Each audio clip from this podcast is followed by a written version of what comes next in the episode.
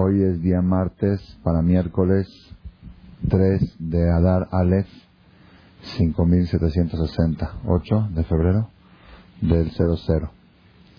Está escrito en el Talmud Maseje Ta'anit, en el Tratado de Ta'anit, al final, Mishenichnas Adar Marbim Besimha. Desde que entra el mes de Adar, hay que acrecentar la alegría. Marvin Besimha. La labor de la persona a partir de Rosh Chodesh Adar es hacer crecer su estado de ánimo. ¿Ah? ¿Un trabajo fácil o difícil?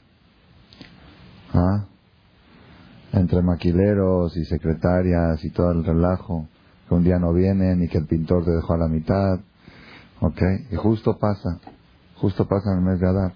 Hoy mis dos empleados de computación no vinieron, los dos, y me estaba entregando un trabajo urgente a la imprenta, urgentísimo. Y los dos, tengo dos por si falla uno, ¿no? Los dos no vienen. Y justo el día que empezó el mes de Adar, porque ayer empezó el mes de Adar. ¿Por qué? Porque justamente la labor de este mes es superar el estado de ánimo y el Satán se encarga que justamente en este mes haya causas para tenerte deprimido. Entonces la persona tiene que aprender a pesar de a pesar de saber conservar su estado de ánimo. La clase de esta noche que sea también refuá para el alivio dentro de lo de lo posible de la señora Diana Bat, Diana Hayabat Teresa. Ese es una es un reto. El reto es conservar la alegría y acrecentarla a pesar de las circunstancias. Porque hay gente que dice, yo soy una persona muy alegre si todo va bien y gano varios milloncitos cada día y las cosas cambian, pues yo, yo, soy una persona alegre, yo normalmente soy alegre. Nada más que hay cosas que pues, me ponen de malas, pero esas cosas suceden todos los días y varias veces al día. Entonces el reto de la persona es estar alegre a pesar de circunstancias adversas. Ese es el reto. Ese es el mes de Adar, es el trabajo del mes de Adar. Cada vez que la persona tiene una circunstancia difícil y él dice, bueno, ¿cuál es mi reto en este momento? Mi primer reto. Hay otros retos, pero mi primer reto ¿cuál es? No decaer mi estado de ánimo. Ese es mi primer reto. Y lo logra, en ese momento sus músculos espirituales, emocionales se refuerzan, salen reforzados esta persona ya tiene más fortaleza para enfrentar otro tipo de situaciones. Pues si la persona se deja manejar, pues ni modo, ¿por qué estás de mal humor? Pues la Igire no llegó, ¿y ahora por qué? Porque la lavadora se descompuso, ¿y ahora por qué? Porque mi cuñada esto, y mi suegra no me invitó, y, si la persona anda así en la vida, pues siempre va a haber causas. Una vez mi maestro Moriver la viuda de Shrita, dijo, la persona el Satán, en el momento en que logra poner triste a una persona, ya está en sus manos. El Satán a veces le dice a una persona, haz mis votos, ponte tefilín, prende velas de Shabbat, esto. Nada más, si te logro poner triste, ya estás en mis manos. Porque una persona triste, angustiada, por naturaleza ofende, se enoja, se pelea, arma pleitos es cliente, es presa fácil del Satán. Una persona alegre es muy difícil hacerlo caer en pecados. Entonces la estrategia que usa el Satán es hacerlo decaer su estado de ánimo y una vez decaído ya estás en mis manos, ya lo que te ofrezca. Adar Desde que entra el mes de Adar hay que acrecentar la alegría. Esa es la labor. Si alguien me pregunta cuál es nuestro trabajo, en este mes de Adar. Ahora ustedes pueden decir, bueno, eso es en el Adar segundo, el Adar de Purim. Este año tenemos dos Adar. en el Adar de Purim, pero ahorita estamos en el Adar primero. El Talmud dice en el Tratado de Megilá, en Benadar Rishon Adar Sheni, no hay ninguna diferencia entre el primer Adar y el segundo Adar. La única diferencia que hay es que en el primero no se festeja Purim y en el segundo se festeja Purim. Es la única diferencia. Pero en todo lo demás, los dos Adar son iguales. Quiere decir que si cada año tenemos 30 días de terapia de alegría, este año tenemos 60 días. Tenemos dos Adar. Adar Aleph y Adar Bet.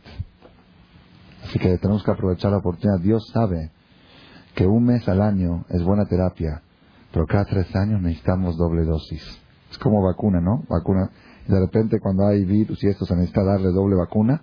Entonces cada una vez al año Hashem nos da un mes de Adar para terapia de alegría. Pero cada tres años cuando se junta, hace el bisiesto, ahorita necesitas doble Adar, necesitas doble alegría para poder vacunarte, para estar fuerte, para poder triunfar en la vida. Ese es, ese es nuestro trabajo en el mes de Adar. Lo estoy diciendo esto como una introducción porque para nosotros, al menos para mí personal y para muchos que me acompañan, este año, en el mes de Adar, en Rosh de Adar, tuvimos una alegría muy grande aquí en México con la visita a México de uno de los personajes más prominentes en la comunidad sefaradí del mundo. Morí Rabí, mi maestro Rabí Udá de Shelita. Estuvo aquí el jueves pasado, llegó el jueves la noche y se fue ayer en la tarde.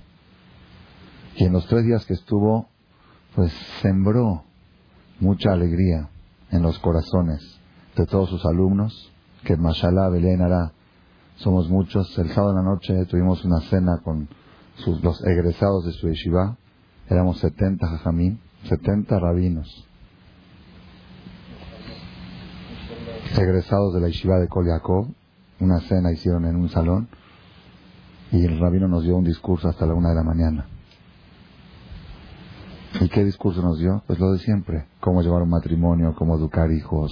Eh, la vida. Y la alegría que yo sentí ayer cuando le hablé a mi mamá para saludarla, porque en días no la pude saludar, estuve yo pegado a mi jajanto. Me dice, bienvenido, me dice mi mamá, bienvenido. Le digo, ¿de dónde? Me dice, te fuiste a las nubes y bajaste. Dice, subiste a las nubes por tres días. Después sí, esa es la definición exacta. Definición exacta. Entonces, Mishenichnas Adar Mardim Besimha. Desde que entra el mes de Adar, crece la alegría. Dios nos mandó una fuente de alegría. este fin de semana, con la visita de un rabino que infunde alegría, que inculca alegría. Y hoy decidí, esta noche, que no voy a dar conferencia, sino voy a repetir todo lo que aprendí de él en estos tres días. ¿Aceptan? Va a ser un poco de pupurrí. Va, va a faltar tiempo. Espero, Betashem, que pueda lograr. Va a ser una especie de pupurrí, así de, de, de así sacar flashazos, flashazos, pellizquitos, pellizquitos. Una de las cosas que más me impresionó, que más me impresionó, el sábado en la noche, después de que el rabino nos dio el discurso de matrimonio y de educación de los hijos, a la una de la mañana, nos empezó a contar como, dijo, ustedes son como mis hijos, mis alumnos son como mis hijos, y después de hablar como de un padre a un hijo para explicarles la situación difícil que se encuentra en Yeshiva, en Jerusalén, la Yeshiva de Kol el Jajam ya tiene más de 60 años, la Yeshiva tiene 35 años, una situación que lo que uno se puede imaginar, dos millones y medio de dólares de deuda a 170 personas, va por la calle le da vergüenza de la gente. Nos contó, dijo, como ustedes, porque son mis hijos, les cuento, yo no, no me gusta hablar así, para que veamos que dice, yo nunca, nunca he pedido nada a mis alumnos, siempre les he dado a mis alumnos. Es la primera vez que les pido que hagan algo para ayudar. Y así nos contó una situación muy, muy, muy difícil, de manera que nosotros llorábamos, escuchábamos y llorábamos. Al final, después de 20 minutos de describir la situación de la yeshiva, y nos decía, dice, no crean que somos, que nos trabajamos. el presupuesto de la yeshiva son 2 millones de dólares anuales, ¿ok? Y juntamos uno y medio. Los juntamos, nada más que falta el otro medio que crea el agujero. Y en cinco años se acumuló. Nos contó, mamás, llorábamos, los alumnos llorábamos. Lo último que dijo a mí fue lo, para mí fue lo más impresionante. Si les quiero decir una cosa, en todo este tiempo, estos últimos seis meses que he sufrido esta situación, no he tenido un segundo de angustia. No he tenido un segundo de tristeza. La moral la tengo la más alta, y es verdad, el que lo vea Jajam lo ve más radiante que en toda su vida. lo ves que irradia alegría. Y uno le dice, dice, ese, a veces ese es mi problema, que la gente lo ve tan alegre, dice, seguro este ya, ya resolvió su problema, si no, ¿cómo puede estar tan alegre? Entonces no lo ayudan, porque dicen, si, no, ¿cómo puede estar tan alegre? Tendría que estar en el manicomio con esa situación. Para mí ese fue el mensaje más poderoso que recibí. Yo creo que si yo tuviera el 10% de su situación, quién sabe dónde estaría. Barminan. Nosotros tenemos a veces el 1%, como les dije antes, de la Igiri, de la muchacha y del maquilero. Y desde la computadora que no vino, ya estoy de malas, estoy de mal humor, ya no funciona, ya no preparo la comida, no preparo la cena, no atiendo a mi marido, no, no, no, pongo atención a mi familia. ¿Por qué? Pues porque tengo, tengo problemas. ¿Qué quieres? La lavadora está descompuesta. Así somos, yo, cada quien en su, en su, la computadora, la lavadora, la impresora, cada uno en su nivel. Y este estamos hablando de un jajam que tiene dos millones y medio de dólares de deudas, le debe a 170 personas y va por la calle y le da vergüenza y se tiene que esconder. Y dijo que hicieron un evento en Jerusalén, un evento de, de mujeres, de, se reunieron 400 mujeres para un, un concierto o algo para recaudar fondos para la yeshiva. Y el jajam mismo con su categoría se fue a vender boletos. Dice, ¿pueden creer hasta dónde me tuve que rebajar? Y todo eso lo está contando y lo está contando sonriendo sonriendo. Y nosotros estamos llorando y él se está riendo. Dice, la moral es la más alta que he tenido en mi vida, la que tengo ahorita. En la Ishiva se oye pura moral alta. Cuando a veces le preguntan cómo tiene tanta deuda, el Hajam dice, dice, cuando un papá casa a un hijo, se endeuda, ¿no? Dos, tres, cuatro meses por los gastos de la boda. Si yo tengo tres bodas al día, yo doy de comer a 300 bocas, desayuno, comida y cena. Tengo tres, tres fiestas, tres banquetes diarios. Entonces, si uno que hace un banquete se endeuda tres meses, yo hago tres diarios, ok, pues ya multiplícalo. Pero todo con estado de ánimo alto. Por eso les quiero, quiero compartir con ustedes las enseñanzas que he aprendido en estos últimos tres días y vamos a ir, vamos a ir, este, una por una a ver cómo fue, cómo fue el, el orden de su visita. Baraj el Jajam viajó allá a Nueva York, para, le van a hacer ahí una cena para, en, honor de la Yeshiva para ayudar. Y el próximo domingo va a estar de nuevo con nosotros. Y voy a procurar, Belín Eder, está un poco difícil, el próximo martes en la noche, al cuarto para las 10 exacto, porque a las 10 tiene una cita en Polanco, traerlo aquí por 10 minutos. Voy a procurar y entonces el próximo martes les aviso desde ahora que va a empezar la conferencia 9 y cuarto, ¿ok? Nueve y cuarto en vez de nueve y media, para que podamos darle la bienvenida al cuarto para las diez tentativamente, porque es, tiene citas de 15 minutos. Hashem, espero lograr traerlo y será un honor para que nos dé verajá a este grupo que asistimos cada semana todos los martes. De todos modos, en la perashá de esta semana, voy a empezar con algo de la perashá de la semana que vamos a leer. La perashá de la semana siguiente y después voy a ir trayendo los aprendizajes que aprendimos durante la visita de Morib Rabí, Rabiuda de Shlita. Muchos de ustedes no lo conocen a él quizá personalmente, pero lo conocen por los cassettes. Cuando iba mi maestro Rabades, maestro Rabades, ese es el La tercera semana dice, la semana siguiente, el que ustedes tienen ahí, habla de la primera colecta que hizo en la historia del pueblo de Israel. ¿Cuál fue la primera colecta que se hizo? La colecta que hizo Moshe Rabbeinu en el desierto para construir el primer templo de la historia. ¿Qué les parece? Está interesante, ¿no? Se aprende muchísimas cosas de esa perashá. Dice así, le dijo Dios a Moshe, habla a los hijos de Israel, la página de 33. Israel, habla a los hijos de Israel, Veikhuli Terumah ¿Qué es la palabra Veikhu? Habréis, acá traduce, habréis de tomar para mí una teruma. ¿Qué es teruma? Ah, ¿qué es teruma? El nombre de la perashá teruma. Teruma acá está traducido una contribución, una aportación.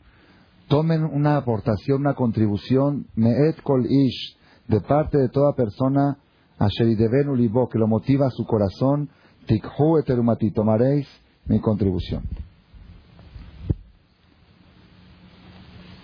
háblale a los hijos de Israel y que tomen una contribución. ¿Está bien dicho que tomen una contribución? ¿Cómo tiene que haber dicho? Que aporten, que den una contribución.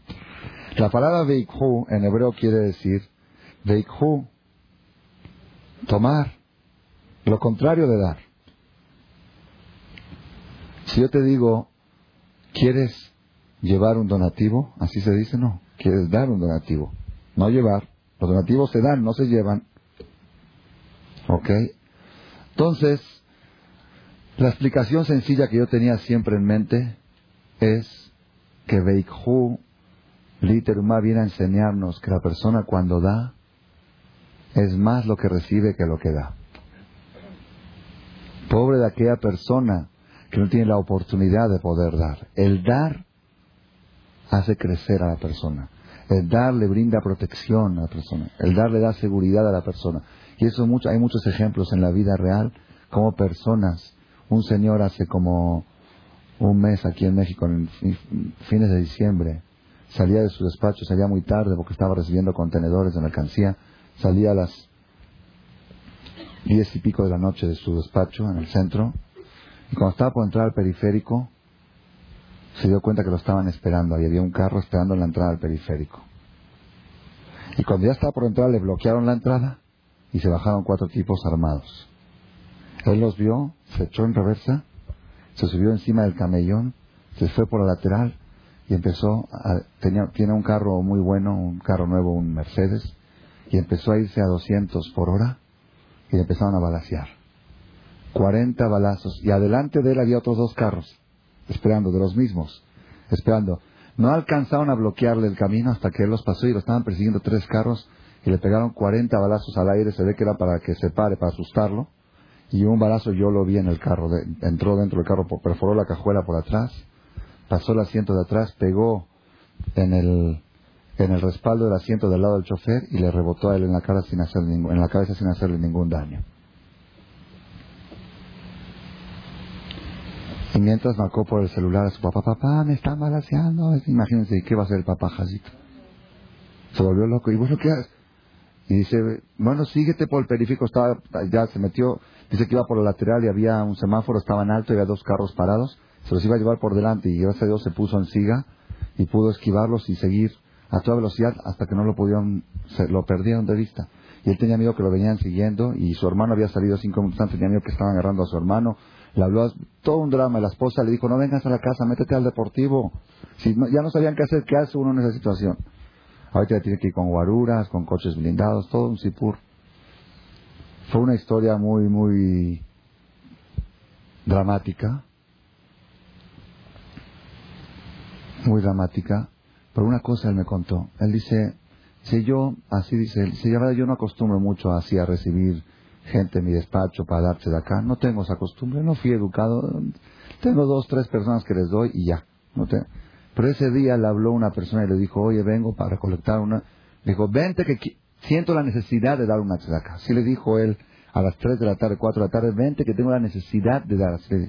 Llegó, le dio dos, tres mil dólares, una cantidad importante, dijo, sentí la necesidad, no sabe por qué. Y en la noche, después de unas horas, tuvo el milagro. Lo estaban buscando para secuestrarlo. Con tres mil dólares salvó un rescate de cuántos millones de dólares que hubiera costado el secuestro ese. Vale. Es lo que dice la playa Vikhuli Teruma. Que lleven un donativo. No dice que den un donativo. La persona tiene que sentir cuando está dando, que no está dando, está adquiriendo, está comprando, está obteniendo una póliza. Ese es el primer mensaje que se aprende de la playa de la semana pasada. Sin embargo, descubrí algo esta semana, como tuve que traducir el libro, descubrí algo que más me impresionó mucho en el Zohar. Zohar es la fuente de Kabbalah que se escribió hace dos mil años por Rabbi Shimon El Zohar dice por supuesto que la interpretación natural está hablando de la colecta, del donativo. Pero dice, ¿por qué tú utilizó la palabra significa literalmente en hebreo, ¿qué para más? Ram, alto, elevación, acá dice enaltecer. La palabra terumá quiere decir elevación o superación. Aquí en esta perashá Dios está diciendo al pueblo de Israel, Veikhuli terumá, dile al pueblo de Israel que adquieran superación, independientemente del tema de donativo, no está hablando de donativo, aparte de donativo, con una enseñanza lateral, dice, la persona en la vida tiene que adquirir superación, ese es el trabajo constante de la vida, adquirir, obtener superación personal. Y dice el Zohar algo que impresionó mucho, a mí me impresionó mucho. Dice, la persona tiene que tener cuidado. Cada mitzvah que la persona va a hacer, por ejemplo, uno va a poner tefilín, a poner talet, a aprender velas de Shabbat, dice el Zohar, no hacer mitzvot gratis. Las mitzvot, las obras de bien, que su objetivo es la superación personal, que le cuesten, que no sean fáciles.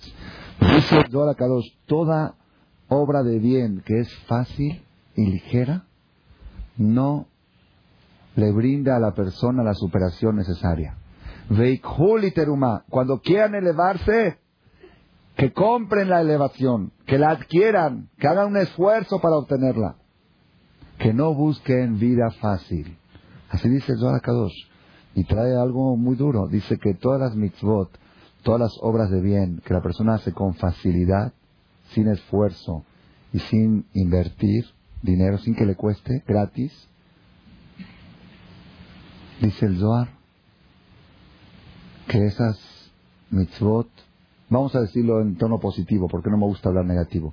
Cuando la persona hace una mitzvah invirtiendo dinero o esfuerzo, dice el Zohar, reduce el poder de las fuerzas negativas de los duendes que hay en el mundo. Así trae el Zohar. Todas las fuerzas negativas se nutren de las cosas fáciles. ¿Ah? Easy money, ¿saben qué es easy money?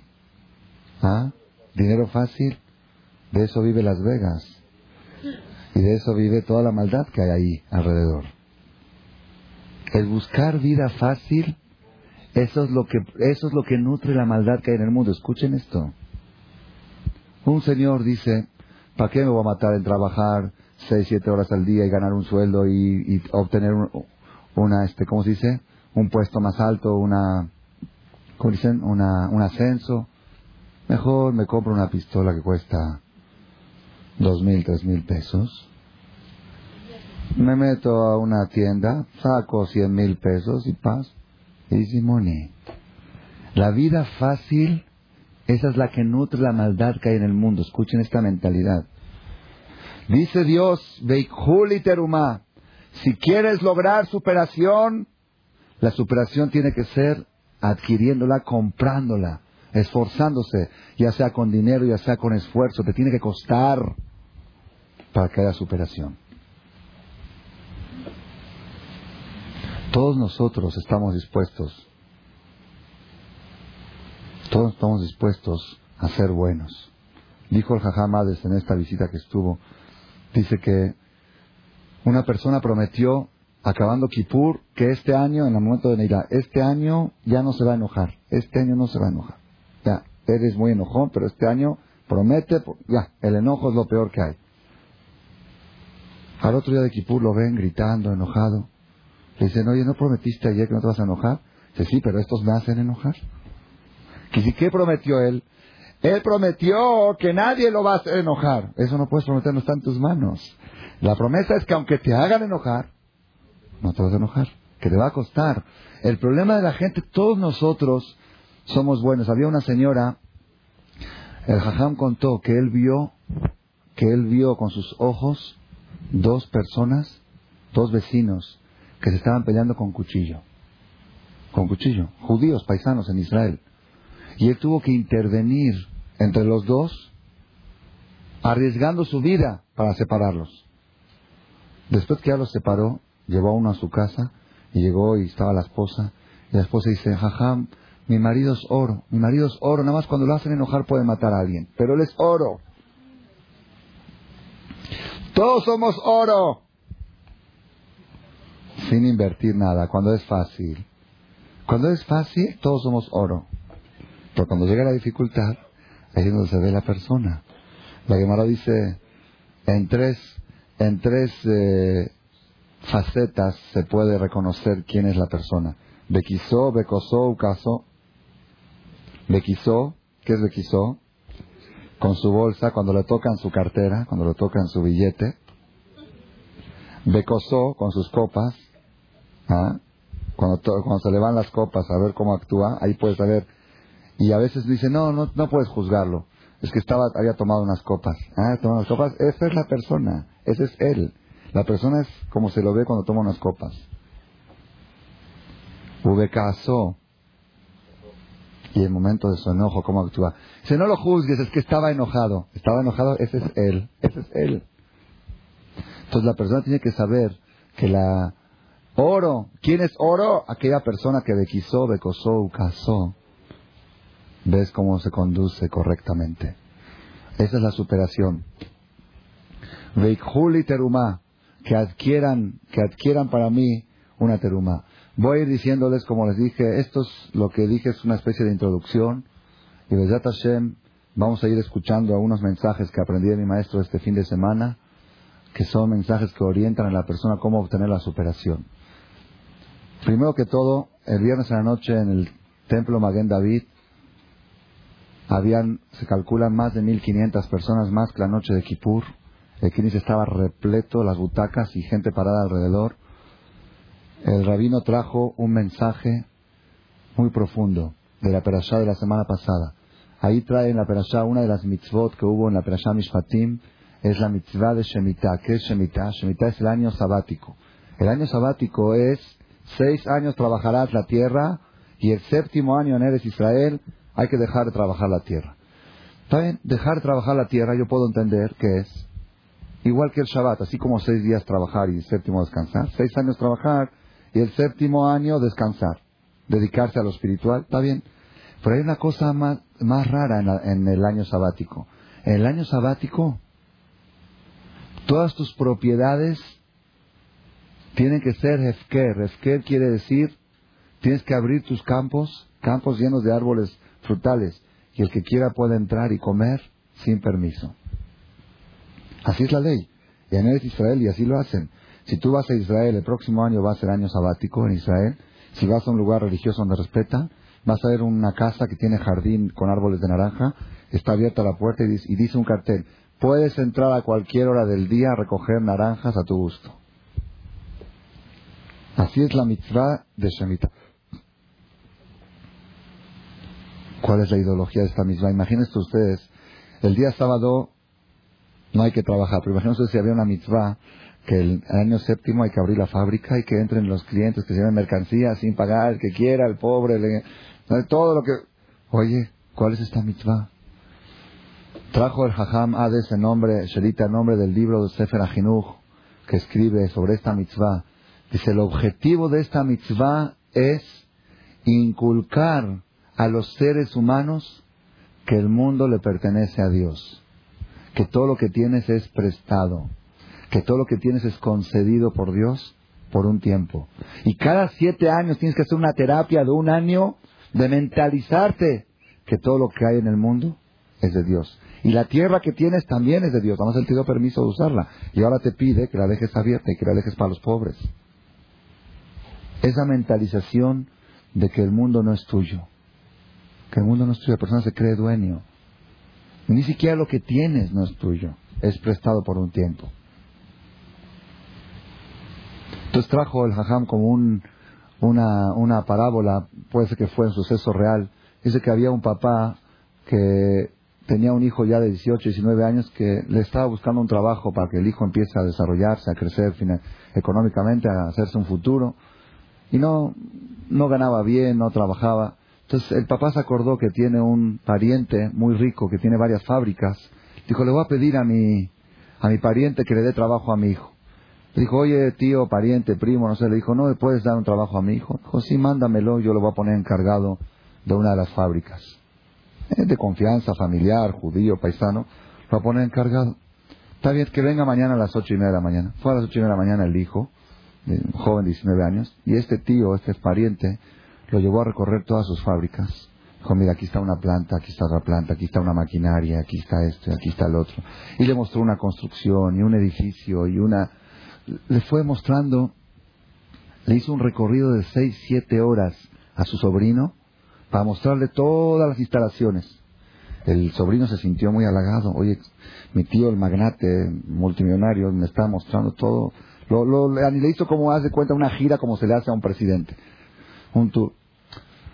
Cuando llegó el hijo en la noche a la casa, le dijo el papá, ¿cómo estuvo, cómo estuvo la cita con el tío? Dice, pues muy bien, me atendió muy bien, la verdad me llevó, me trajo. Entonces el papá le habló al familiares, al pariente, le dijo, te quiero agradecer mucho el honor que le hiciste a mi hijo. Dice, qué honor, se al honor. Dice, yo qué honor le di. Dice, entonces, ¿por qué lo llevaste a recorrer todas las instalaciones? Se te voy a explicar lo que pasa. Dice, yo cada paisano que traigo a trabajar, después de dos, tres semanas que trabaja y empieza a manejar las cosas, cree que todo es de él. Cree que él hizo todo. Entonces yo desde el primer día lo llevé a recorrer y dije, mira, todo esto ya estaba. Todo esto yo lo hice y es mío. Si nada más te pongo para que me ayudes a manejar. Pero no vayas a pensar que esto tú lo hiciste.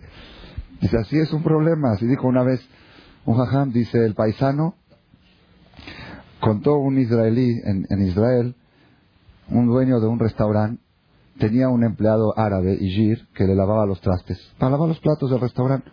Un día escuchó de un jajam que dijo que es mejor darle empleo, si se puede, dentro de lo posible, hay que darle empleo a un paisano. Si ya no hay paisano en estado de empleo, pues se le da un goy. Entonces él dijo, y aparte había peligros, había motivos de seguridad, que había peligro tener a veces, dijo, va a contratar a un paisano cuando llegaron los judíos de Rusia y había, había mucho desempleo en Israel, va a poner a un paisano que, que lave los platos. Entonces trajo, despidió al árabe y trajo a un paisano que le empieza, después de dos semanas de lavar los platos, le dijo, necesito hablar contigo. ¿Está bien? ¿Qué quieres? Se te quiero proponer sociedad. el que está lavando los platos, le, quiere proponer sociedad al dueño del restaurante. O sea, así es el paisano. Dice el jajam, así como pasa con los paisanos en los negocios, que entra de encargado y se cree dueño, así también pasa con el judío en el mundo. El judío entra al mundo y cree que el mundo es de él. Por eso Dios dice, Dios dice, mira, tienes que saber, el mundo tiene 5.700 años sin que tú existas y va a tener otros cientos de años cuando tú te vayas también. El mundo yo lo hice, es mío, aquí tú estás de paso, 70, 80, 90 años, y para concientizarte de eso, una vez cada siete años tienes que hacer una terapia de abrir todos tus campos y decir todo, nada es mío, todo es de todos. Y dijo el Jajam Hades ahí en Maguen David, el viernes a la noche, dice, a veces la persona está creciendo, va ganando dinero, va teniendo éxito, y su corazón se va inflando, se va inflando hasta que pierde control, se pierde control. Él contó, eso no lo dijo y contó una vez de un señor, era multimillonario aquí en México y Baminan le vino el crack de la bolsa, se fue a la quiebra, quedó a deber, se tuvo que escapar del país, una situación muy, muy difícil.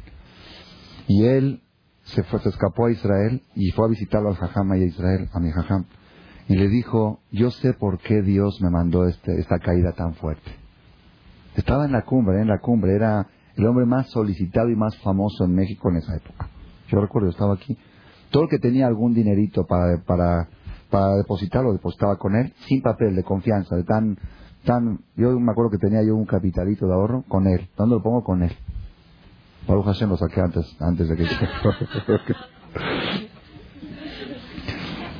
Pero sí, sí era una persona de muy fuerte, muy fuerte. Entonces él fue a visitar fue a visitar al Jajam después de la quiebra, estando ya que no tenía pan para comer. Llegó a una estación que tenía pan para comer, le mandaban de aquí dinero a sus hermanos para que tengan lo que comer. Y le dijo, yo sé por qué Dios me hizo esto. Dice, porque yo llegué de la pobreza a ser multimillonario. Y junto con mi dinero creció mi orgullo. Y él dijo así, si cada millón de dólares que ganaba y los ganaba a diario, yo sentía como mi corazón se inflaba. Y era de manera incontrolable, incontrolable.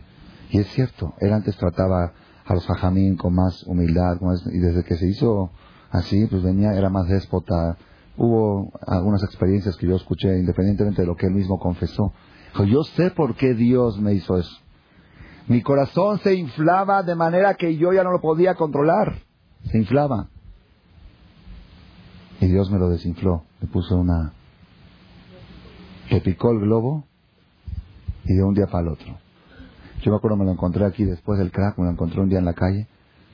Le dije, ¿qué tal? ¿Cómo andas? Me dice, problemas. Me dice, tengo tres opciones. Una, escaparme. Otra, suicidarme. Y otra no me acuerdo. Ah, y otra a la cárcel. ¿Cuál me recomienda la Torah que haga? Pronto. Usted como jajam, ¿cuál me recomienda? ¿Me escapo, me suicido o voy a la cárcel? Muy difícil. Y él le dijo a mi jajam ahí en Jerusalén, le dijo, una cosa le quiero pedir a Dios. Ya entendí por qué me lo hizo. Nada más le quiero pedir una cosa, que me dé otra oportunidad. A veces la persona llega a una situación, vuelvo otra vez a la conferencia de Jajam el viernes anoche en David, y la persona llega a una situación que se le infla el corazón de manera incontrolable y Dios le manda cosas para ponerlo en su lugar. Él trajo así otro ejemplo, dice que un señor preparó un banquete, un ejemplo que él lo inventó, un señor preparó un banquete para la boda de su hijo y a las cuatro de la tarde ya estaba el salón todo preparado con las ensaladas puestas, el pan, el este, cerró el salón con llave, la fiesta va a empezar a las ocho. Dice, de cuatro a ocho, una mosca entró al salón, dijo, mira este banquetón y no hay nadie, quizá lo hicieron para mí, así pensó la mosca, dice, qué raro, pues están todas las mesas puestas y no... Entonces empezó a picar acá, a picar allá, dijo, mira qué banquetón me hicieron a mí. Llega el patrón, el dueño de la fiesta a las ocho de la noche, abre el salón, ve a la mosca, le hace paz afuera. Dice, igual pasa con la persona. La persona es una mosca en relación a Dios. Dios creó un mundo del tamaño que la, proporción de un ser humano es una mosca. Y uno cree, dice, oye, quizá todo esto es mío. Y empieza, quiere ser dueño del mundo. De repente Dios lo pone, lo pone en su lugar. Dice el Jajam, y así pasó al tema, todos los problemas que Dios le manda al ser humano en la vida son para el bien de uno, para ponerlo en su lugar, para enderezarlo, para que ponga los pies en la tierra. La persona tiene que aprender nada más a escuchar el mensaje y seguir adelante. Y trajo un ejemplo, dice que iba alguien iba en la orilla del en la orilla del río, se estaba por caer al río, a un abismo, se estaba por caer, se iba, se iba a morir. Y otro que lo vio dijo, ¿qué hago? Si le grito, se puede asustar y caer. Si trato de sacarlo, se puede, puede forcejar conmigo y nos caemos los dos juntos. ¿Qué puedo hacer para salvarlo? Entonces, ¿qué hizo? Vino de atrás en silencio y le dio un golpe seco y lo mandó a la, al, lado, al otro lado. Cuando se dijo, oye, ¿qué me pegas? ¿Qué me pegas? Te salvé la vida. Dice, igual pasa con Dios. A veces la persona está caminando al borde de un abismo, un abismo moral, un abismo espiritual. Se está por ir, quién sabe para dónde. Está por perder su familia, su matrimonio, su todo con su dinero y con su crecimiento. Y viene Dios y da un golpe seco. Dice, ¿y por qué a los buenos les pasan cosas malas?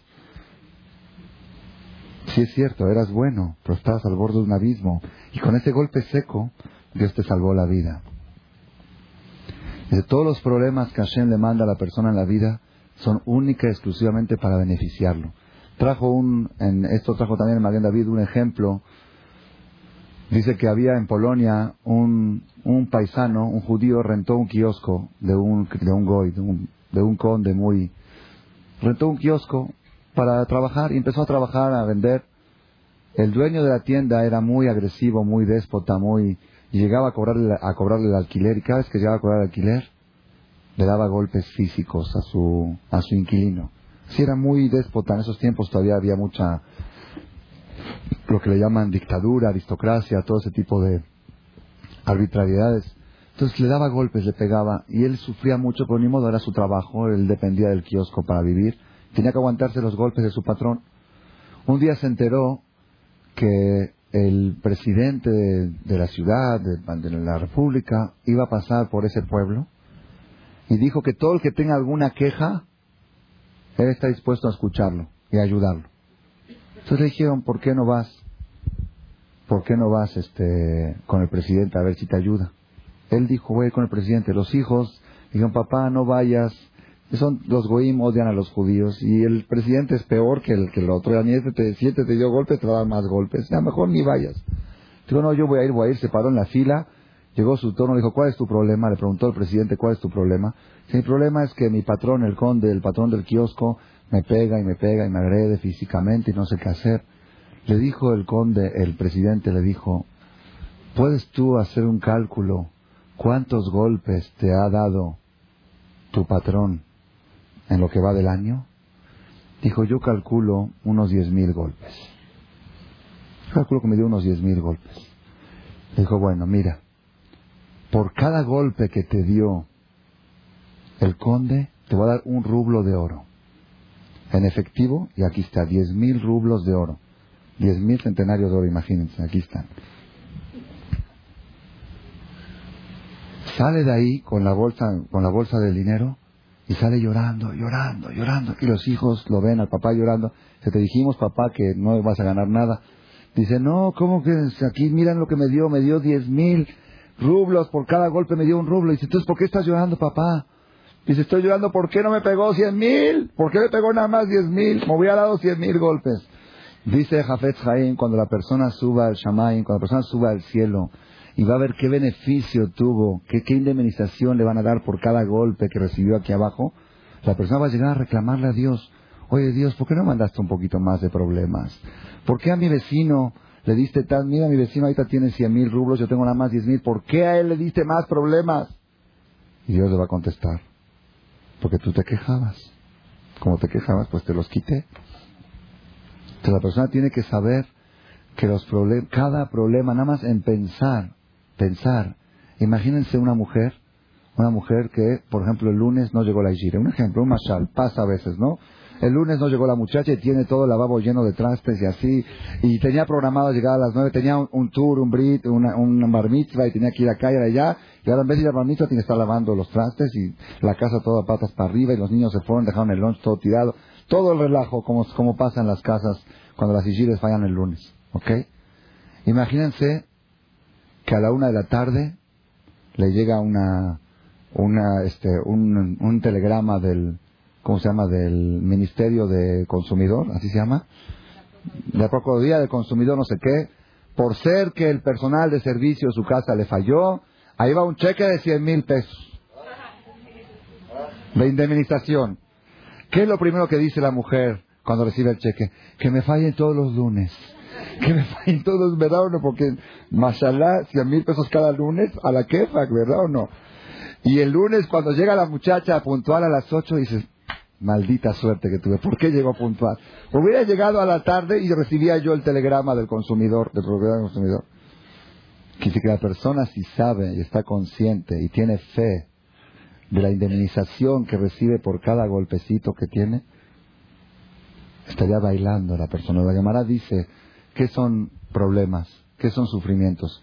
Si una persona mete la mano a la bolsa para sacar una moneda de 10 pesos y sale una de 5, y Jaldito tiene que volver a hacer el esfuerzo de meter la mano en la bolsa para sacar otra moneda, pobrecito. Eso Dios le va a dar indemnización por ese doble esfuerzo que tuvo que hacer. Si una, así se más, si una persona se viste, está muy apurado en la mañana, se pone la camisa, la corbata, se arregla todo porque tiene una cita muy importante, se va a abrochar este botón, le falta el botón. ¿Les ha pasado alguna vez? ¿Ok? Pasa a veces, ¿no? De vez en cuando. ¿Y qué pasa ahí? En el mejor de los casos, maldita la gire, maldita esto, maldita...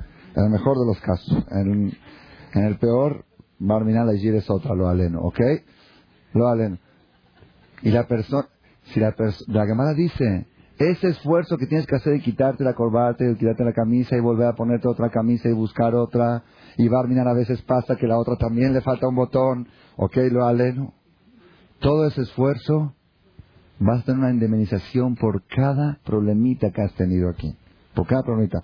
Nada más con una condición. Que sepas que aceptarlos, no, celebrarlos. Celebrar los problemas, no aceptarlos. Celebrarlos. Y es, es, una, es una terapia. Hay que educar a los hijos de chiquitos. Yo tengo a veces, llegan mis hijos con cara de Tisha ¿Y qué pasó ahora? No, es que la maestra, es que la esta, es que la calificación, que no es justo. Dije, ponte a bailar, pon música. Ponemos música a bailar. ¿Por qué a bailar? Porque así hay que educar. Problemas es causa de celebración, de festejo. Es una, es una educación difícil, pero así hay que educar. Yo me acuerdo, le hablaba yo a mi maestro, a veces, ajá, tengo este problema. Me dice, ¿qué estás haciendo? ¿Estás bailando? ¿Estás bailando? Siempre estás bailando. ¿Cómo uno puede bailarle a los problemas? única y exclusivamente sabiendo la indemnización que recibe. Yo conté una vez y también lo escuché del Jajam ahora que estuvo, el domingo estuvimos en una casa y había mucha gente ahí contó contó esta historia. Dice que un un rabino mandó a su alumno su alumno quería saber cómo la persona tiene que recibir los problemas con alegría. ¿Cómo, cómo es posible recibir los problemas con alegría? Entonces dijo, mira, te voy a mandar a un señor que tiene muchos problemas y que conserva su estado de ánimo para que aprendas. Entonces lo mandó tres días de viaje hasta que llegó, se llamaba Abzusha, Zusha se llamaba el, el pobre. El, Zusha, cuando entró a la casa de Zusha, este Zusha era pobre, enfermo. Preguntó dónde vive Zusha, dijeron domicilio conocido, ni siquiera vivía ahí en la miseria, en lugar. Cuando llegó, entró, mamá se le, oscurecieron los ojos. La casa tenía goteras, era pura techo de, como los que viven así en las villas, techos de, lámina. La mujer postrada en la cama, con calentura, un hijo paralítico, otro hijo en el hospital, otro es pobreza total, algo, algo, toda la miseria concentrada en una sola persona. Entonces entró ahí y le dijo, así con una sonrisa, ¿qué se te ofrece, amigo? ¿A qué vienes? Se me mandó mi maestro de Polonia para que usted me dé un curso, cómo recibir los problemas con alegría. Le dijo Zusha, dile a tu maestro que se equivocó de dirección, yo no tengo problemas. Que te mande con gente que tiene problemas.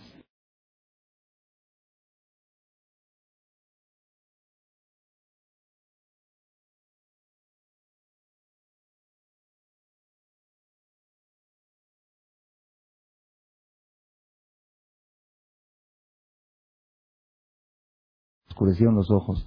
La casa tenía goteras, era pura techo de, como los que viven así en las villas, techos de, lámina. La mujer postrada en la cama con calentura, un hijo paralítico, otro hijo en el hospital, otro es pobreza total, algo, algo, toda la miseria concentrada en una sola persona. Entonces entró y le dijo, así con una sonrisa, ¿qué se te ofrece, amigo? ¿A qué vienes? Se me mandó mi maestro de Polonia para que usted me dé un curso, cómo recibir los problemas con alegría. Le dijo Zusha, dile a tu maestro que se equivocó de dirección, yo no tengo problemas. Que te mande con gente que tiene problemas. Yo nunca he tenido un problema. ¿Cómo puede la persona estar en esa categoría, en ese nivel? Es lo que dijimos antes. Es como una, aquella mujer que cada vez que le falla la gire el lunes a la una de la tarde recibe un cheque de 100 mil pesos. ¿Ok? Y viene alguien con ella, oye, quiero que me enseñes cómo recibir el problema de las sigires con alegría. ¿Qué le dice? ¿Ese es problema? Yo le pido a Dios que llegue más tarde para recibir el cheque a la una de la tarde. Esa gente tenía una fe tan segura y tan clara. El jajam contó, jajam me ayuda, estoy un poquito mezclando, pero es pupurri, ya le dije. En el domingo estuvo en una inauguración de un colel que hicieron en Polanco, preciosa, y ahí contó de que un jajam muy grande Rab Maril Diskin, hace más de 100 años, Maril Diskin, un rab en Jerusalén, acostumbraba todos los viernes en la tarde a ir a visitar a una mujer viejita de 90 años, paralítica en silla de ruedas, inservible, estaba sola, no tenía familia, y él para animarla, para cumplir la misma de Bikur Jolim y animarla, iba todos los viernes en la tarde a visitarla antes de ir al Knis, decía Shabbat Shalom, era el jajam de la ciudad y eso le daba mucha alegría a la viejita. Una señora más de 90 años, paralítica, postrada, sin familia, sin nada, sin dinero, pobre. Todo el día estaba, tenía problema de, de incontención, es decir, estaba sucia, tenía algo espantoso. Cuando llegó el jajam a visitarla un viernes, le dijo el jajam, dime, ¿qué verajá quieres que te dé? Así le dijo, ¿quieres que te dé una verajá? ¿Qué verajá quieres que te dé? Le dijo la viejita, deme verajá que tenga larga vida. Que tenga larga vida. El jajam, la verdad, se asombró. Y dentro de él dijo, Malesh, así dijo Jajam, ¿para qué la quieres? Está sentada en silla de ruedas, sucia, fea, eh, sufriendo, tiene que venir a atenderla, no tiene familia, no tiene nada en la vida. Ani no, ¿para qué quieres la vida? No le dijo, pero como que la sentó asombro. Le dijo, ¿de verdad me estás diciendo que quieres? Sí, quiero la vida. Dice, ¿cuál es el sentido de tu petición? Le digo, mira, Jajam, yo todo el día estoy sucia por, el problema que tiene de salud. Y una vez al día más en el favor, le manda una enfermera para que la limpie toda y la lave y la limpie. Y dura 15 minutos limpia. En esos 15 minutos son los únicos 15 minutos al día que puedo rezar a Dios. Dice, quiero seguir viviendo para esos 15 minutos. Porque todo el día no puedo ni rezar. Cuando uno tiene el cuerpo sucio no puede rezar tampoco. Si esos 15 minutos que leo salmos, que leo algo, para eso quiero tener larga vida. La persona tiene que aprender a valorar lo que es la vida, a valorar lo que es tener una familia, a valorar lo que es tener un techo. Eso es más o menos la charla de del viernes en la noche en Maguen David. Después en la cena de la noche también fue algo muy precioso, estaba yo muy cansado, no alcancé a captar todo y no se podía grabar porque es Shabbat. Pero una de las cosas que me impresionó, lo dijo en árabe, dice que su mamá de él jamás llamó a su papá por su nombre, por respeto. ¿Cómo le llamaba? Le llamaba, no, Eben Ammi, hijo de mi suegro. A su marido le llamaba hijo de mi suegro. En árabe suena bien. al suegro se dice Ammi y al hijo de mi suegro Eben Ammi, por respeto. Dice, decirle el nombre al marido ya es, ya, ya está, como sentía que le estaba bajando el respeto a su marido. Bueno, habló mucho de lo que es el respeto de las dos partes, del hombre a la mujer, la mujer al hombre. ¿Ok? El sábado en la mañana dio una charla en Polanco, en Keter Torah, una charla de media hora, y el tema fue, lo que dice es uno, de los temas más preciosos que he oído en mi vida de él, no lo había escuchado anteriormente, lo que dice en la plegaria matutina, Leolam y Adam y Basete que Bagalui, Humode a la Emet. Que la persona tenga la cualidad de decir la verdad. Que todo lo que salga de su boca sea verdad. Ser una persona sincero, una persona honesto, saber reconocer la verdad. Cuando alguien te dice algo que es verdad, decirle tienes razón. Habló de ese tema de modé a la emet, reconocer la verdad. Así empezó su charla. Y trajo un dicho del Talmud que dice, acepta la verdad sin importar quién la dijo. Afilumi Katán, aunque sea de una persona pequeña, ya sea pequeña en categoría o pequeña en edad, si está diciendo la verdad, acéptalo. Que ilu amaró Moshe como si fuera que la dijo Moshe Rabenu de boca de Dios. Cuando alguien te dice algo que sientes que es verdad, acéptalo como si fuera que lo estás escuchando de Moshe Rabenu de boca de Dios. ¿cómo puede ser? ¿Cómo puede una persona aceptar la verdad de quien sea como si fuera de Moshe Rabenu de boca de Dios? Entonces él trajo una historia de una persona de Milano que le contó un señor Albert Mitzi, uno, de los filántropos que colaboraba mucho con la yeshiva de Koliakov, ya falleció a la Shalom. Él le contó que cuando él vivía en Milano, una vez se le perdió un diamante muy valioso que él tenía, que para él valía, aparte de su valor económico, para él valía mucho sentimentalmente, era de su abuelito, valía decenas de miles de dólares y aparte valía por, por un recuerdo que era para él, se le perdió puso anuncios en la calle, el que lo encuentra, recompensa, esto, lo otro, todo. Después de una semana, uno de los que limpiaban la basura, un basurero, de los barrenderos de la calle, lo encontró y se lo trajo y le dio su recompensa. Entonces dijo el Jajama es así. Dice, imagínense ustedes que este, este señor hubiera dicho, oye, qué coraje que me da. Un diamante tan precioso que lo encuentra un basurero. Mejor lo hubiera encontrado el rey, el presidente, el ministro. Es un tonto si piensa así, ¿verdad? ¿No? ¿Por qué? Aquí no interesa quién lo encuentra, el chiste es que se encuentre el diamante. Dijo así el Jajam. La persona que en su vida busca la verdad, la verdad para él es un diamante. Cuando encuentra el diamante, le vale quién lo encontró. El chiste es que lo encontré.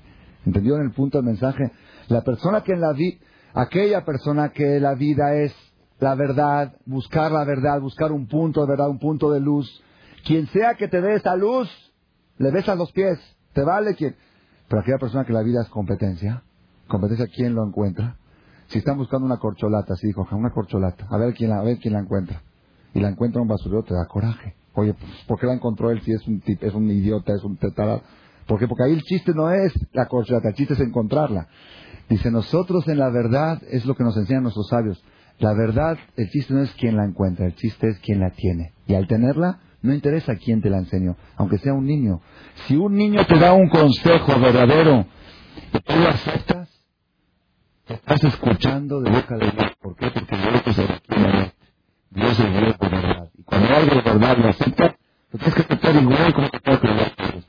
Y trajo varios ejemplos y dijo que esos son los secretos del éxito en el matrimonio. Que el marido aprenda a decirle a su mujer o viceversa al cónyuge, que aprenda a decirle, tienes razón, me equivoqué. ¿Pero dice uno? Es que si le digo tienes razón, después ya se te sube encima. Entonces, no, nunca puede tener la razón. Siempre yo tengo que decir la última palabra. Hay, hay así, hay, hay cónyuges así son, que a pesar de que el marido le está llamando la atención o al revés, la mujer, de algo que es lógico y se da cuenta de lo que el otro tiene razón. Sí, pero no le puedo decir porque si no ya sabes. Si fuera otro, sí, pero a mi, a mi cónyuge no le puedo decir porque después se la cree de veras. Dice la persona que va con la verdad, vive tranquilo, vive feliz, no vive con tensión. Al contrario, así dice que un jajam, el jajam de él, de mi maestro, le dijo a él, dice, yo gozo más cuando el otro tiene razón que cuando yo la tengo. Espera un momento, un momento, un momento, un momento. Dice, ¿por qué? Dice, cuando yo tengo la razón, no aprendí nada nuevo. Cuando el otro tiene razón, aprendí algo nuevo. Dice, yo disfruto cuando alguien me gana en una discusión. Porque si yo gano, yo eso ya lo sabía de antes. Pero si el otro me gana, aprendí algo nuevo. ¿Están escuchando la filosofía? La filosofía de la vida. La persona que anda en la vida buscando la verdad objetivamente, sin intereses propios creados, va a vivir feliz. Donde sea va a buscar a alguien que le enseñe algo, aprender algo de quien sea, de su cónyuge, de su, de su pareja, de sus hijos, de sus familiares. Y trajo el ejemplo, esto para mí, a mí esa, esa charla, la parte que más me conmovió fue esta. Dice, la Torah cuenta una historia de Itro, Itro el suegro de Moshe. Moshe se casó con la hija de un ¿ah? de un idólatra, sacerdote de Midian. ¿Ok? En ese tiempo no había judío y goy, había descendientes de Jacob Avinu. Y la esposa de Moshe no era descendiente de Jacob Avinu, era descendiente de Cohen Midian. Y Tro Cohen Midian era idólatra, abodátara, sacerdote, cura, papa. ¿Está bien? Después de que salieron de Egipto y que se entregó la Torah y todo, el suegro de Moshe llegó a la conclusión que la Torah es la verdad, que Dios es verdadero y que todas las idolatrías nos sirven, y vino al desierto donde estaba Moshe para convertirse, y se convirtió. Ahí cuenta la Torah, hizo una conversión verdadera, dijo, ya me ahora me di cuenta que Dios es más grande que todos los dioses, renunció a todas las religiones, él había probado todos los ídolos. Inmediatamente después de eso, viene Yitro, el suegro de Moshe, y ve que Moshe, así cuenta la Torah en la Perashá hace dos semanas, ve que Moshe, su yerno, está atendiendo al público. ¿Qué público eran? 600 mil familias.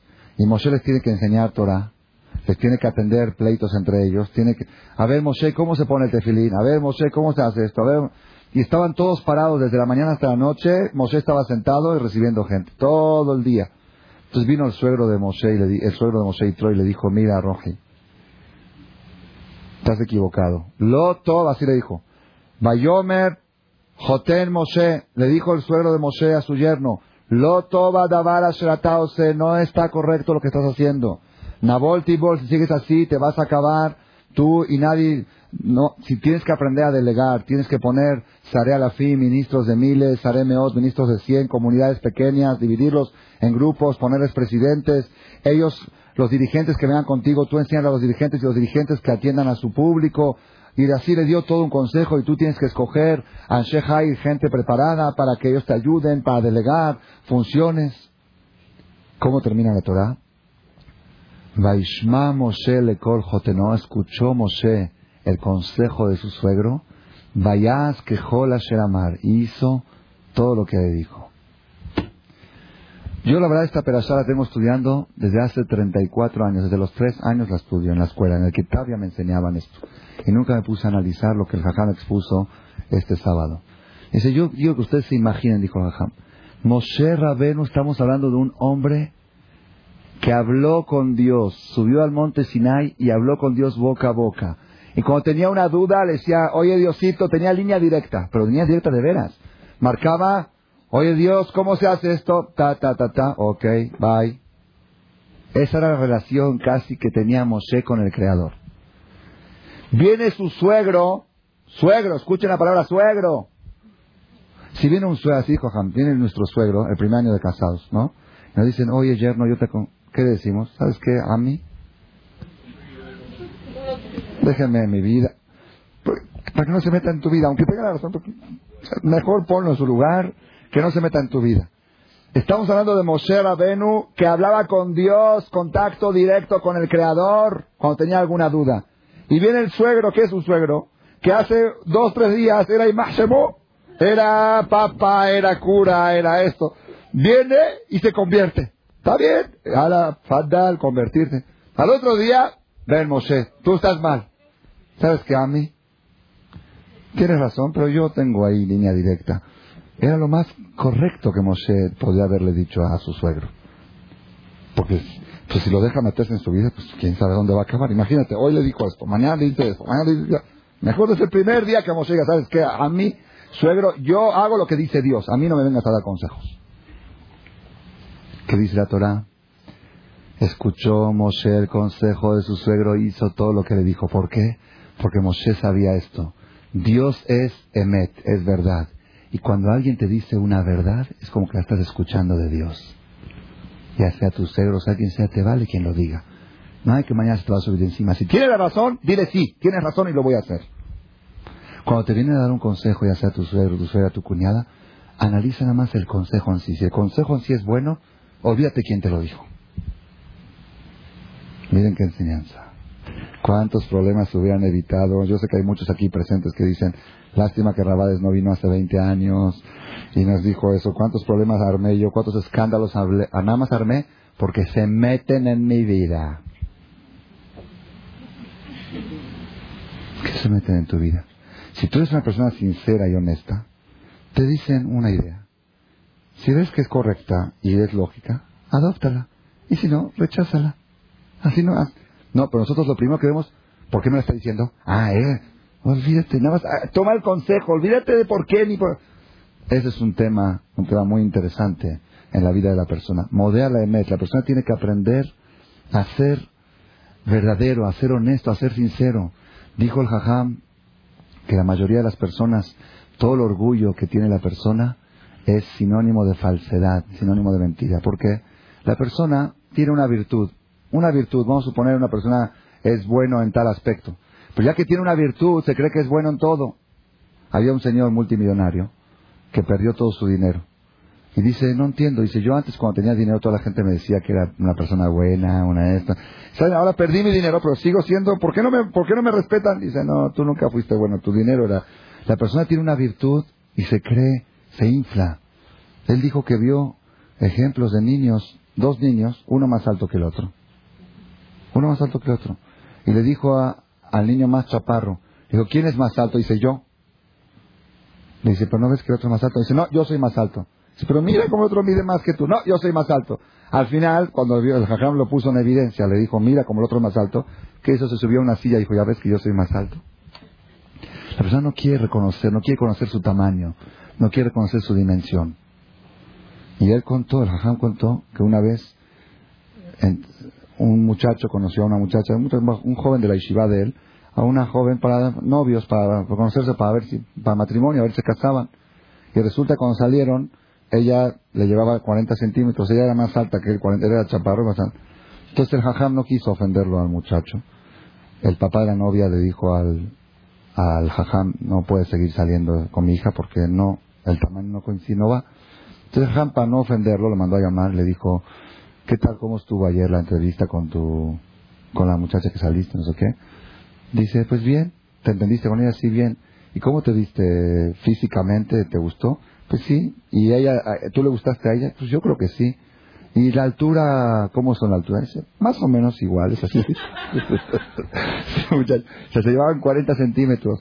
Dice, entonces Jajam quiso ponerlo más, le dijo, pero te checaste bien la altura, se pararon uno al lado del otro, Dice, sí, yo creo que éramos igual. Dice, faltaba poco para que me diga que él es más alto que ella. Dice, 40 centímetros ella le llevaba. Dice, la persona en la vida se va engañando, ni siquiera Yo por eso dije, eso lo aumenté yo. Por eso a veces es bueno que uno vaya a hacer pasaportes. Dice, estatura, ¿ok? Sí, ojos, cara. A veces uno ni sabe, uno cree que se cree que es güero y es moreno. Uno no sabe si cree que tiene ojos azules y tiene ojos cafés. A veces uno ni sabe lo que tiene, entonces ahí tiene que apuntar para ponerse en su lugar.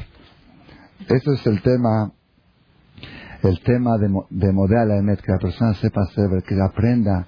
Dijo el Jajam, la persona que es verdadero, honesto y sincero no le debe nada a nadie.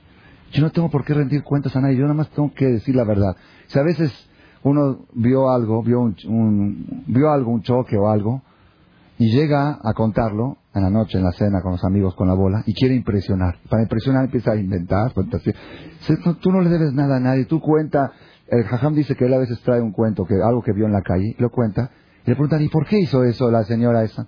¿Qué le dice el jajam? No sé, voy a preguntarle a ella. Yo tengo que ahora estar analizando por qué lo hizo. Yo, porque tengo que inventar cosas que no vi. Yo te cuento lo que vi tal cual, punto. No, se pones a exagerar para impresionar. Tú no tienes que impresionar a nadie. Dice el Jajam que la persona que se acostumbra a llevar la verdad como bandera va a ser feliz toda su vida. Eso le da una tranquilidad. Aquel que todo el tiempo se la pasa mintiendo está nervioso. ¿Por qué? Para que no se contradiga con la mentira de ayer. Se tiene que acordar todas las mentiras que dijo, porque la de hoy puede contradecirse de la semana pasada. La verdad nunca se puede contradecir. La verdad es una. Pero que estaba inventando cosas dice algo, no, pero si me dijiste otra cosa, ah, cierto, entonces tiene que tener una computadora en la cabeza, Jacito, cuando no me puedo almacenar tantas mentiras. Pero la verdad hay que almacenarla, la verdad es la verdad es una. Ese es el consejo que él recomendó. Dice que cuánto le cuesta, cuánto le cuesta a la persona ser verdadero, reconocer la verdad, decir me equivoqué. Dice que aprenda uno, que aprenda uno. Una vez me lo dijo a mí él, mi maestro, eso me lo dijo en privado. Dice, para mí, darle la razón al otro es un deporte. Un deporte. Un deporte, cuando uno está haciendo deporte, ¿cómo se siente? Que se refuerzan los músculos. Es una, la persona tiene que gozar, disfrutar, acostumbrarse, educarse. Nunca es tarde. Uno dice, bueno, yo ya estoy, ya tengo 30 años de casado. Nunca es tarde. Que la persona diga, a partir de hoy, cada vez, imagínense ustedes que, tuvo uno, que uno dijo a su esposa, hace mucho frío ahora. Le dice el hombre a su mujer. Y la mujer le dice, pero el frío es muy bueno porque mata microbios. Y él dice, ¿qué, qué el frío es bueno? El frío es insoportable. ¿De qué se va enojado al trabajo? Llega al trabajo enojado. Después se pone a pensar, sí es cierto, yo una vez leí un artículo que dice que cuando hace frío, el frío hace que se mueran los microbios. Los microbios viven en el calor, en el frío se mueren. Pues tiene un punto que le marque por teléfono a su esposa para decir, ¿sabes qué estuve pensando? Un ejemplo nada más. Estuve pensando y tienes razón. El frío tiene cosas muy buenas. Gracias por haberme... La persona que vive así nunca va a tener conflictos de casi, de matrimonio, Shlombait. Cada vez que tenga una discusión van a buscar siempre nada más al contrario, gozar, disfrutar de decir al otro, tienes razón, lo pensé bien y tienes razón. Así dijo, recomendó el Hajam. Dice que le cuesta, le cuesta a la persona, le cuesta decir me equivoqué. Contó que una vez en Nueva York se encontró con una persona y esa persona lo confundió al Hajam con su hermano del Hajam. Y le empezó a hablar como si fuera que lo conocía. El jajam ni lo conocía. Empezó a decir, tú, este... Le dice, dice, jajam, yo creo que te equivocaste. Te equivocaste con mi hermano. Me confundiste con mi hermano David. Dice, no, no me equivoqué. Pensé que eras tu hermano. No me equivoqué. no me equivoqué, Ani. Es lo mismo, nada más. No digas me equivoqué. Se te equivoca, jajam le dijo, creo que te equivocaste con mi hermano. Dice, no, no me equivoqué, pensé que eras tu hermano. Pero no se equivocó. La persona siempre quiere tener la razón. Nunca le cuesta decir me equivoqué. Ese es el mensaje que aprendí el día sábado en la mañana. Y dijo el Jajam, trajo así, un dicho así que decían en Galicia. Dijo más cosas, pero como no había grabación, no, la, mente no pudo captar tantas cosas. Dijo un dicho así. Imani ani biglal shani ani, veata ata biglal shata ata, adani ani veata ata. Avalimani ani biglal shani lo ata. Veatata viral lo anías, lo aní lo ata. ¿Entendieron? Si yo soy yo porque yo soy yo, y tú eres tú porque tú eres tú, entonces yo soy yo y tú eres tú. Pero si yo soy yo porque no soy tú, y tú eres tú porque no eres yo, entonces ni yo soy yo ni tú eres tú. ¿Ok? ¿Cuál es el mensaje? Esa persona tiene que ser el mismo. No, no, no, no fijarse la diferencia. El otro dijo, yo soy yo. Yo no, yo soy yo porque no soy tú y tú eres tú porque no eres yo. Entonces ni yo soy yo ni tú eres tú. La persona tiene que buscar siempre ser transparente, ser auténtico, ser sincero. Tú, así dijo Aham, tú no le debes nada a nadie. Tú no tienes por qué impresionar a la gente y exagerarles cosas. Llegas a tu casa, ¿por qué llegaste tarde? Di la verdad. Di la verdad. Y si te da pena decir la verdad, pues no hagas cosas. No, no hagas cosas. Así dijo una, una vez, una vez una persona que era, una persona que era muy secular, nada religioso, nada, nada religioso. Le dijo un jajam, quiero que usted me diga una mitzvah, una mitzvah sola, y yo la cumplo al 100%, una sola mitzvah. Le dijo jajam, la mitzvah de no mentir, la perashá no mientas bajo ningún concepto, di la pura verdad siempre. Dijo, ah, eso es muy fácil, está bien. Luego en la noche tenía programado hacer un pecado en alguna parte, y cuando llegó ahí dijo, y si me pregunta mi esposa dónde estuve, ¿qué le voy a decir? Hasta ayer yo le podía decir algún cuento, pero yo juré que voy a decir la verdad. Le juré al jajam. Y en eso soy religioso. Entonces no puedo ir allá porque si me llegan a preguntar, voy a tener que, decir la verdad. Y si voy a decir la verdad me voy a penar, entonces mejor no voy. Y así cada cosa que estaba por hacer, cada engaño, cada... y si alguien me pregunta qué le digo, no va a poder mentir, entonces mejor no lo hago. O al final salió con el tema de la verdad, salió que nunca cometía un error porque sabía que él no puede mentir. Y el saber que no puede mentir tiene miedo de pasar vergüenza, entonces mejor no lo hago. Estás escuchando cómo a través, a partir de esto, la persona puede encontrar todo el éxito. Dijo Jajam en la, ya me voy a saltear la charla de la tarde, el sábado de la tarde, el sábado de la noche en la que dio a sus alumnos, esa estuvo preciosísima, fue de una hora y media, habló de educación de los hijos y de relaciones conyugales. Primero, dijo así, voy a decir en breve, dijo, hay una palabra clave en el matrimonio. Que el que tiene esta palabra clave está, es una palabra, ¿eh? ni siquiera una frase, una palabra, que el que lo tiene claro es matrimonio exitoso. ¿Cuál es la palabra clave? Ceder. Vitur, así dijo, vitur, vitur quiere decir ceder. La persona que en su matrimonio sabe ceder, ya tiene el camino del éxito abierto sin embargo, ¿cuál es el problema? El problema es cómo hacer para ceder. Ese es el problema. Dice, los psicólogos, consejeros matrimoniales, ellos recomiendan así. Ellos dicen, si tú aprendes a cederle a tu cónyuge, tu cónyuge te va a ceder a ti. Así educan los consejeros matrimoniales. ¿Ok? Y tiene razón, psicológicamente es business. Si tú cedes también tu mujer mañana te va a ceder, entonces te conviene. ¿Ok? Dice Jajam, pero este sistema no siempre funciona. ¿Por qué? Porque hay veces que la situación en el matrimonio está tan difícil que el hombre dice, no cedo y que no me ceda. Ya no cedo, yo no necesito que ella me ceda, no, tiene de qué cederme.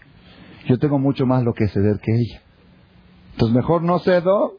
¿Y cuál es el precio que no me a ceder? Pues ya ni modo, que no me ceda.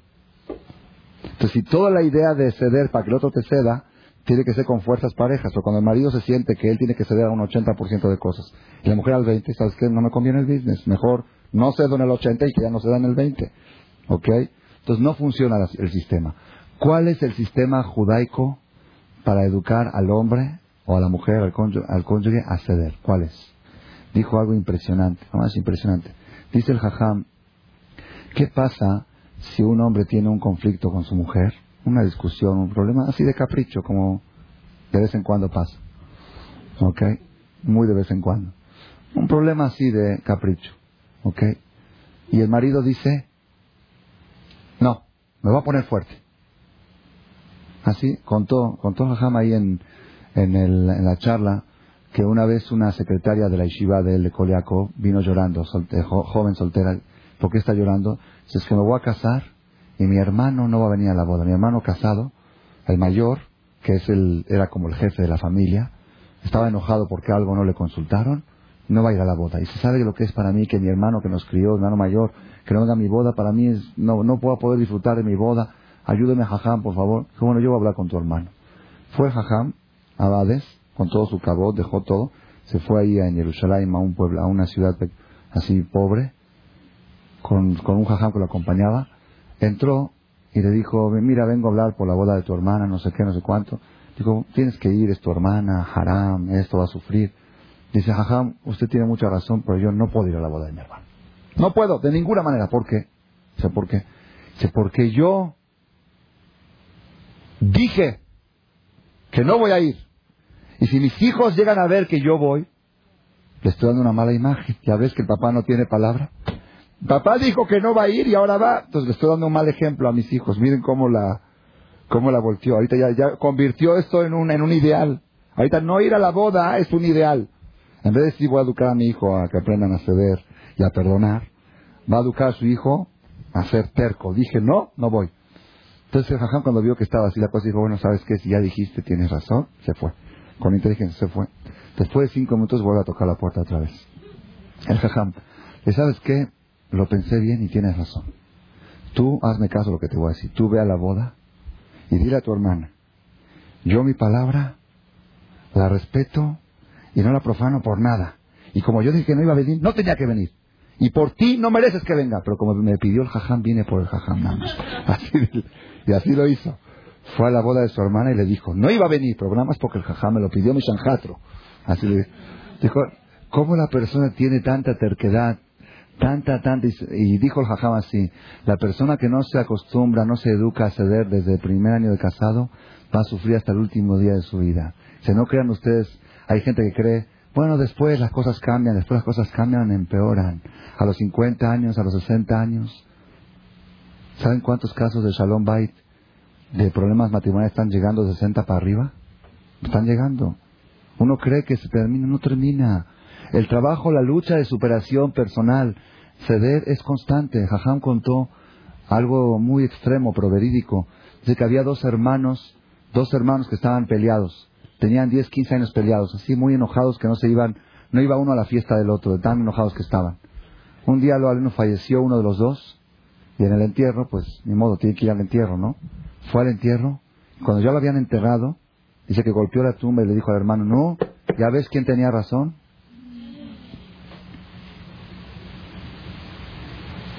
En un momento así, dice, no hay, la persona que no se acostumbra a ceder, puede estar en, puede ver la muerte en sus ojos, y seguir, seguir con ese orgullo, con ese odio, con ese, con esa terquedad. Contó otro, otro caso verídico en Jerusalén de dos hermanas que estaban muy, muy peleadas muchos años y una de ellas lo le dio cáncer, se enfermó mucho, estaba en el hospital, le faltaban horas de vida, le quedaban horas de vida y le dijeron que, cuál es su deseo. Dijo, quiere despedirse de, de su hermana, la que se habían peleado toda la vida.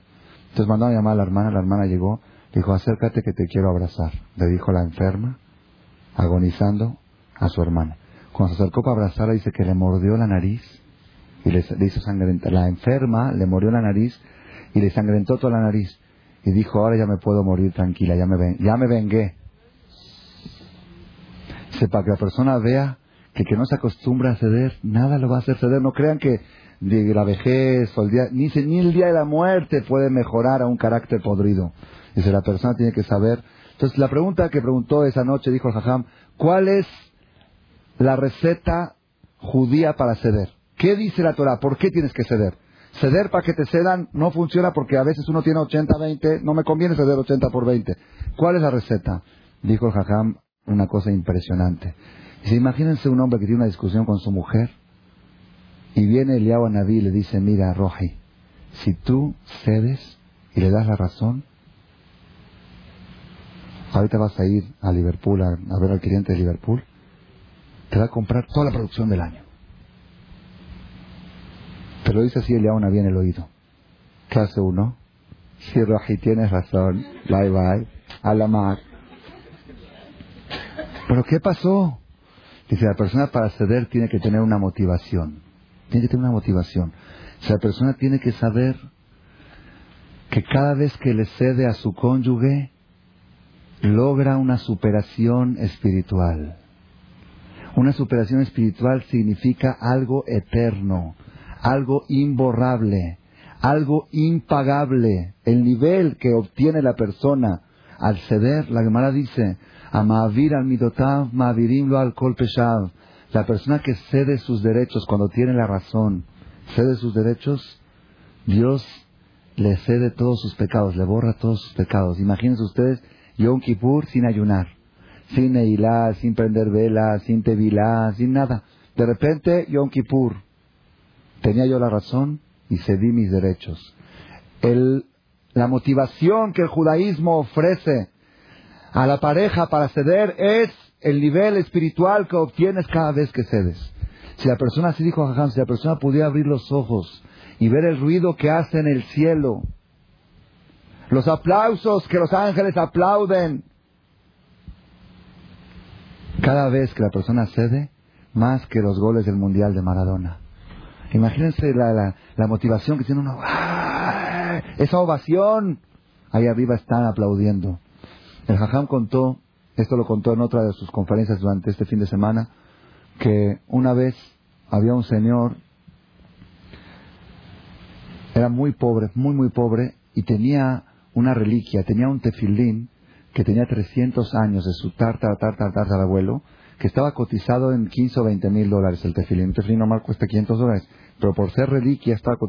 Y él por nada lo, lo cuidaba mucho. Y la esposa, a veces cuando faltaba el pan para comer para los hijos, la esposa decía, vende el tefilín para darle... Puedes pedir un tefilín prestado, vende el tefilín. La valena. Pues, está grave después del parto, tiene alta presión. Él quería quería, la esposa decía, vende el tefilín, ya véndelo para darle de comer a tus hijos. Decía, no, el tefilín es algo espiritual, no lo puedo vender. Una vez, un año, cuando llegó Sukkot, había escasez de etrogim. Etrogim es el que se usa para el lulav de Sukkot.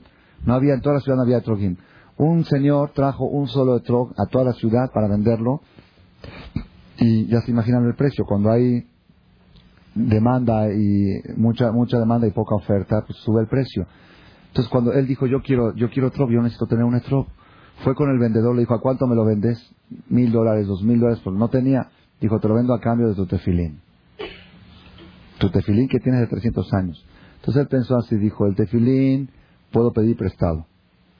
El de trop, si no lo compro me voy a quedar sin la mitzvah. Mejor doy mi tefilín, el de reliquia, me quedo con el etrog y llega a la casa el marido con el etrog en la víspera de su Sukkot, trae un etrog y la esposa sabía que en toda la ciudad no había etrog. Dice, ¿y eso de dónde lo trajiste? Dijo, mira, la verdad, la verdad, vendí el tefilín y compré el etrog. La esposa cuando escuchó se enojó. Dice, eres un cruel.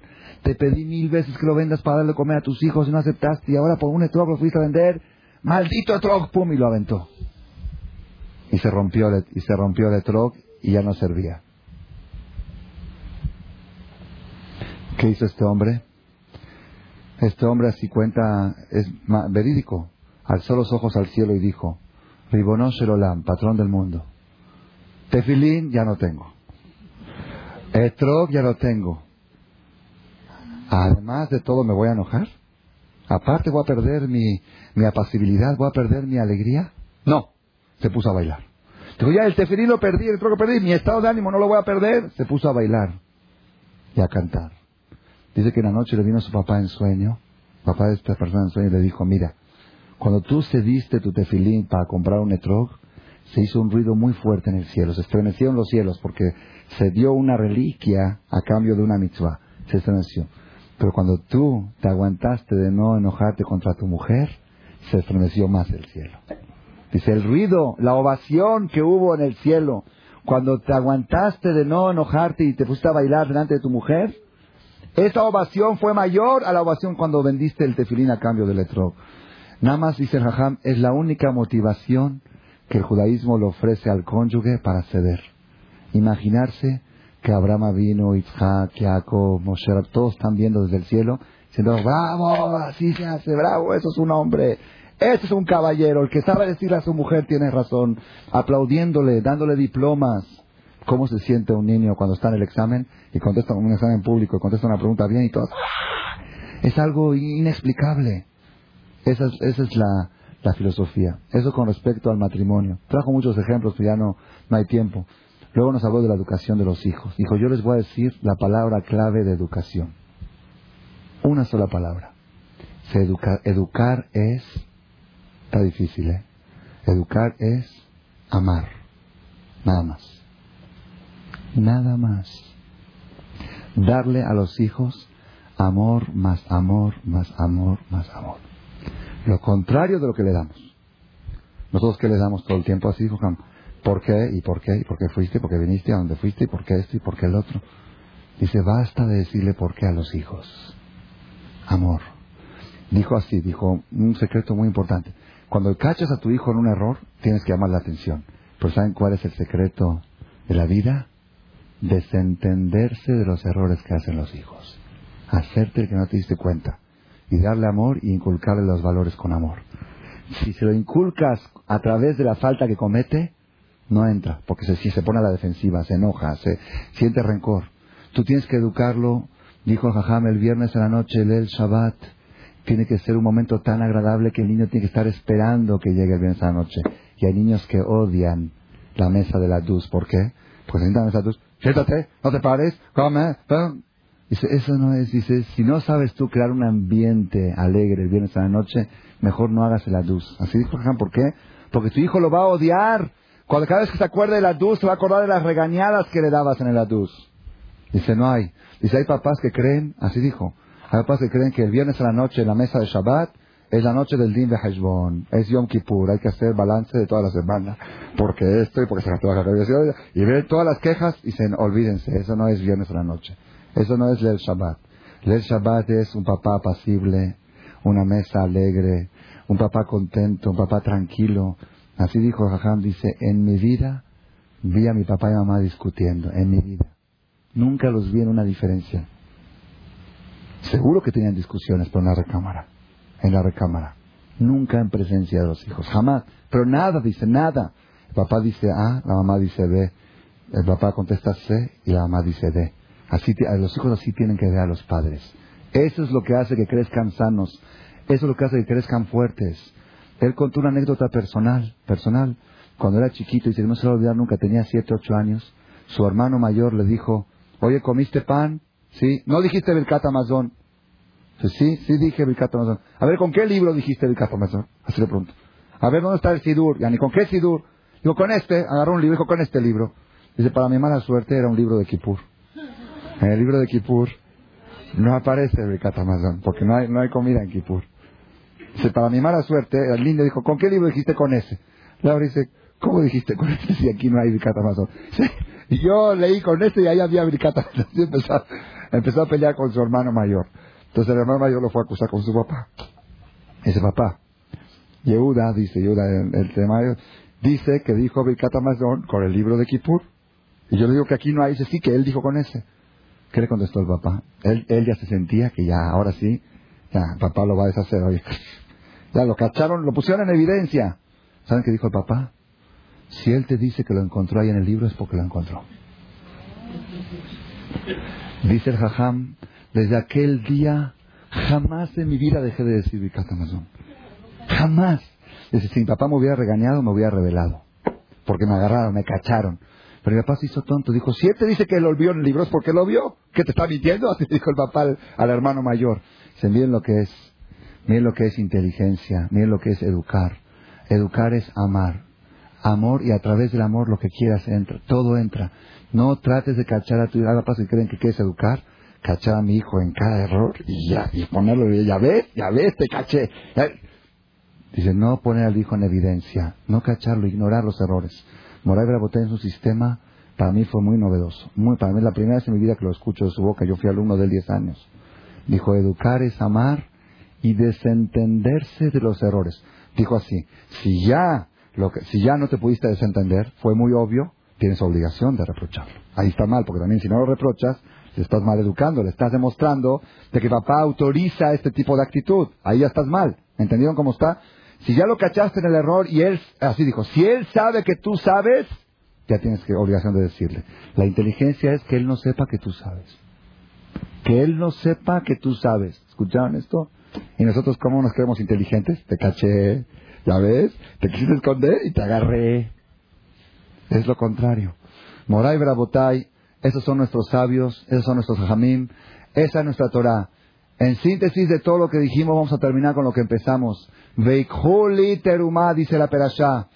Tiene que adquirir terumá, elevación. La persona tiene que adquirir la elevación, la superación personal Cuesta, cuesta, hay que aprender a ceder, hay que aprender a callar, hay que aprender a desentenderse, hay que aprender a luchar, hay que aprender a conservarse en un estado de ánimo alegre a pesar de todos los problemas, a pesar de tener dos millones y medio de dólares de deuda, de poder decir ante sus alumnos, no he tenido un segundo de angustia, ¿saben qué es eso? Eso, eso es lucha. Y eso es literuma. La, la superación personal hay que invertir en ella. Ya sea invertir dinero, ya sea invertir esfuerzo, ya sea invertir prestigio, a veces hay que agachar la cabeza. Todo eso a cambio de un precio. ¿Qué es lo que obtienes a cambio? Teruma. ¿Qué es teruma? Superación. La superación es la mejor recompensa que recibe la persona a cambio de todo lo que hace en la vida, a cambio de todo lo que invierte. La superación personal. Y terminó diciendo el Jajam el sábado noche en la charla que dio, dijo la persona que siga estos consejos y se vaya superando constantemente, así dijo el Jajam, se va convirtiendo en ángel. Día a día se va convirtiendo en ángel. Y esa personalidad contagia a los alrededor, contagia a su mujer, contagia a sus hijos, es contagioso. Si la persona cada día dice, hoy soy un poquito más ángel, soy menos animal, menos bestia, y me estoy dignificando, me estoy acercando más al Creador, estoy elevando mi alma, estoy elevando mi esencia. Ese es el precio que recibe uno a cambio de todo lo que invierte en la vida. Así Baraj nos ayude, que podamos aprender todos estos consejos, que sepamos invertir, que sepamos ceder, que sepamos desentendernos de los errores de nuestros hijos, que sepamos brindarles el amor que necesitan para crecer fuertes y sanos. El próximo martes si Dios nos da, estoy rezando yo Teilim para que tengamos el dejud, que esos, esos 15 minutos se despejen. Cuarto para las 10, Bedat Hashem va a estar Jajam aquí. Beline de Bedat Hashem, a ver si logramos traerlo. Tiene una cita en Tecamachalco a las ocho y media. Y a las cuarto para las 10 aquí va a estar. Y a las 10 y cuarto tiene otra cita en Polanco. Va a estar por 15 minutos para que nos dé una verajá a todos. Amén. Muchas gracias. Gracias por su atención a este shiur del Rav Malech. Les recordamos que pueden visitar la nueva página de shemtov.org en el internet www.shemtov.org. Actualmente la página cuenta con varias secciones. Noticias sobre las actividades de Shem Tov a nivel mundial, escuchar o bajar las últimas conferencias del Rab Malek, escuchar o bajar la alhaja del día, imprimir o estudiar desde su computadora la perashá de la semana, estudio diario de Gemara, Daf Yomi en español, sincronizar su iPod con podcast, un manual para crear su propio CD de las conferencias que existen en la red, adquirir libros con entregas internacionales con la metodología del Rav Malek de español, fonética y hebreo simultáneamente, así como ubicar las ciudades en donde se reparten CDs a nivel mundial. Es que la misbot y muchas gracias.